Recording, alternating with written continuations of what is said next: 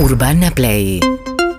104.3 También mucha angustia, ¿no? Eh, en general, toda la situación de la pandemia y la incertidumbre, y hay estudios que así lo van corroborando a nivel mundial, ¿no? Fabricio Ballarini. Así es, sí, la salud mental es la segunda pandemia o la pandemia paralela, ya no es un caso, no es una revisión, hay una escalada de paper que lo que indican es que no solamente las personas que tuvieron encierro o cuarentena y que no estuvieron afectadas, sino las personas que estuvieron afectadas, enfermas de COVID y se recuperaron, tienen en un alto porcentaje nuevas eh, patologías, entre ellas psiquiátricas y neurológicas. Van desde accidentes cerebrovasculares, pasando por insomnio, demencias, mucho estrés que en algunos casos desencadena en depresión y en ansiedad.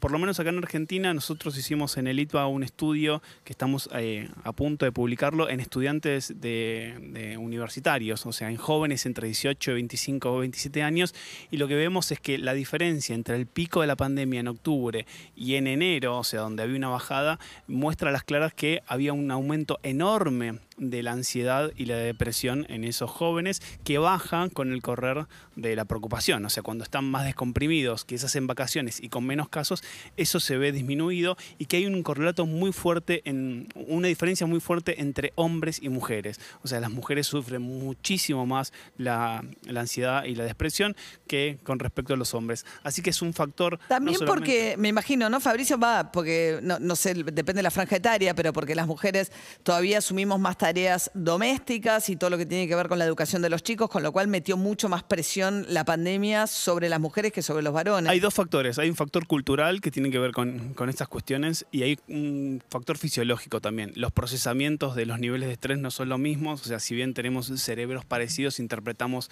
las, las conductas de distinta manera, así que estaba documentado previamente que las mujeres sufren distintos o más grados, eh, casos de estrés eh, en otras situaciones prepandémicas. Así que es un llamado de atención para las personas que, que, pasaron por una situación y también las personas que se recuperaron, porque muchos encuentran falta de motivación, así que vayan a consultar algún tipo de terapia. Es muy, pero muy importante, no solamente en los primeros meses, sino a largo plazo, porque estas patologías se pueden dar. Claro, la idea es que pueden ser secuelas no solo físicas, también psicológicas, psicológicas. ¿no? de aquellos que cursaron la enfermedad. Sí, que en muchos casos se pueden tratar, o sea, hay muchas terapias muy rápidas que no están muy relacionadas con el psicoanálisis, es un proceso muy prolongado, por ejemplo, las terapias conductuales, que quizás en, en, pocas semanas se ven resultados muy marcados. Claro.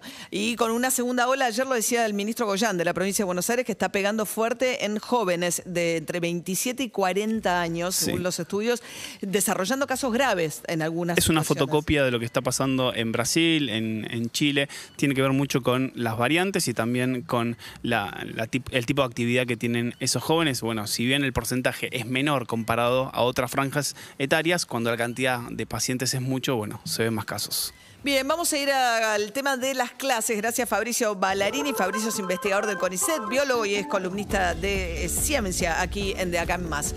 Urbana Play, FM.